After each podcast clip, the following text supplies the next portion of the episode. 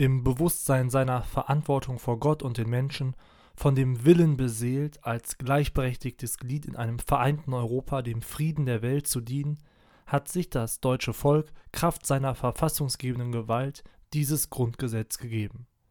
Die Deutschen in den Ländern Baden-Württemberg, Bayern, Berlin, Brandenburg, Bremen, Hamburg, Hessen, Mecklenburg-Vorpommern, Niedersachsen, Nordrhein-Westfalen, Rheinland-Pfalz, Saarland, Sachsen, Sachsen-Anhalt, Schleswig-Holstein und Thüringen